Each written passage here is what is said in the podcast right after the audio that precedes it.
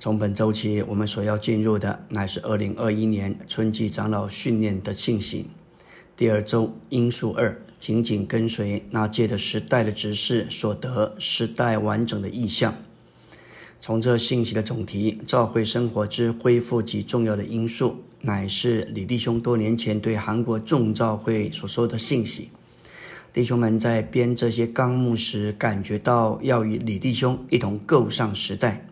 盼望从神圣启示的高峰的观点来看这些事。这里所成名的这些事都是极其重要的因素，因为这要把主带回来。当我们说到神圣启示的最高峰，这的确是尼利翁所说的永远的意象，也是指着永远的生活。主在约翰福音二章到十一章，主这个生命应付了各种人的需要。表面上看似不同的九种人，其实乃是我们这个人身上九种的光景。不论你的情形如何，这生命足能应付所有的需要。到了约翰福音第十二章，我们看见生命的结果，在伯大尼的筵宴之家，这是教会生活的小影。有两位姊妹马大和玛利亚，加上一位弟兄拉萨路。这里我们看见教会生活的种种。有患麻风的西门家打开，爱主的玛利亚倾倒香膏，马大的服饰，拉萨路身上死而复活的见证，吸引来吸引人来相信主。在此，我们也看见宗教的逼迫。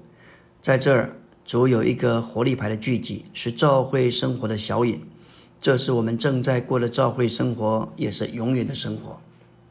我们来到纲目的第一个大点。每一个时代都有那一个时代的意象。我们既然借着时代的指示得着时代完整的意象，就必须照着这时代的意象来侍奉神，并且紧紧跟随这意象。在这一千九百多年中，不知道有多少基督徒都在侍奉神。有的基督徒侍奉什么意象也没有，有些侍奉是照着新约福音书里的意象。就是讲主耶稣在地上的指示，我们要在异象里侍奉神，就必须达到使徒保罗书信的末了，也要达到使徒约翰在启示录终极完成新耶路撒冷的意象。因此，简单的说，我们若是要侍奉神，就我们的意象而言，必须是从创世纪亚当的头一个意象，一路直到教会终极出现的新耶路撒冷。这样的意象，主并不是启示给一般的基督徒，甚至你有心爱主也不一定看得见。这完整的意象，乃是启示给他所兴起的时代之事。记得这时代的指示，才得以看见神在这个时代要说什么话，要做什么工。这件事就如保罗在临前九章十六节所说的：“这样看来，这不在于那定义的，也不在于那奔跑的。”只在那发怜悯的神。我们要来说到关于时代的指示。神在每一个时代都有特别的事，是他自己要完成的。他有自己的功，自己的恢复，那就是那个时代的意象。在创世纪，挪亚是神所兴起的时代指示，他所领受的意象就是建造方舟，预表神的建造。当建造方舟时，只有一个窗，是在最上层。有从天上来的光，窗户朝天，这表征只有一个神的经纶，一个启示，一个意象，借着一个指示而来。你若生在挪亚那个时代，主给那个时代的意象就是要建造方舟。你若在那个时代服侍，却没有费于方舟的建造，那你的服侍就不在意象里服侍。也许你有心，也很劳苦。也愿意摆上，但是在神眼中就算不得数。圣经启示我们，从亚当起，亚伯、以挪斯、以诺到挪亚，在他们每一个人身上都有神在他们身上特别的工作。而这一个时代的指示也包含前面所有的指示。我们看见以诺与神同行，而到了挪亚，他不仅与神同行，并且还与神同工。因此。今天我们有心要侍奉，就必须认识时代的指示和他们所领受的时代的意象。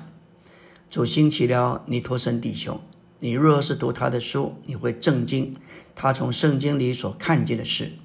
他把神的心意、神的经纶向我们开启，然后李长寿弟兄承继这一切。他站在尼迪翁所看见的根基上继续往前，在他指示的末了，他看见神圣启示的最高峰。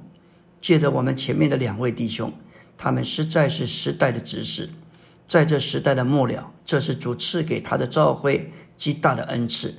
借着他们给我们一个特别的意象，就是神永远经纶的意象。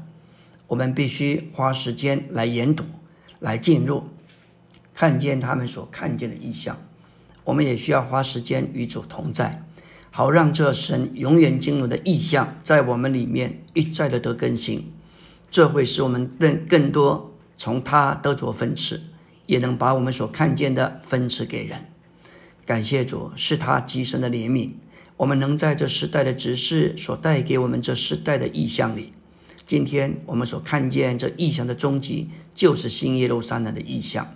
这包括先前所有的项目，这终极的意象可说是神经轮的具体化身，是神经轮的实际，带着神圣善意的神圣分赐，为了实化神的经轮。阿门。